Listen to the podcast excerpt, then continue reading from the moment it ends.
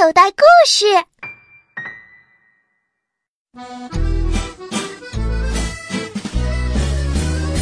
有一天，妈妈问小雅：“小雅，假如要是你一个人迷路走丢了，找不到回家的路，你该怎么办？”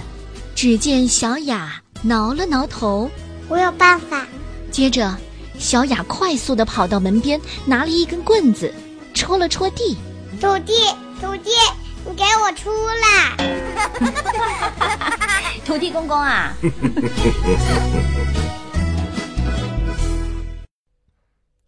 小朋友，你现在收听的内容来自口袋故事 App。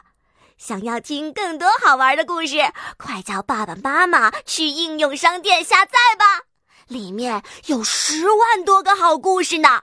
也欢迎关注口袋故事的微信公众号，首次关注有奖励哦。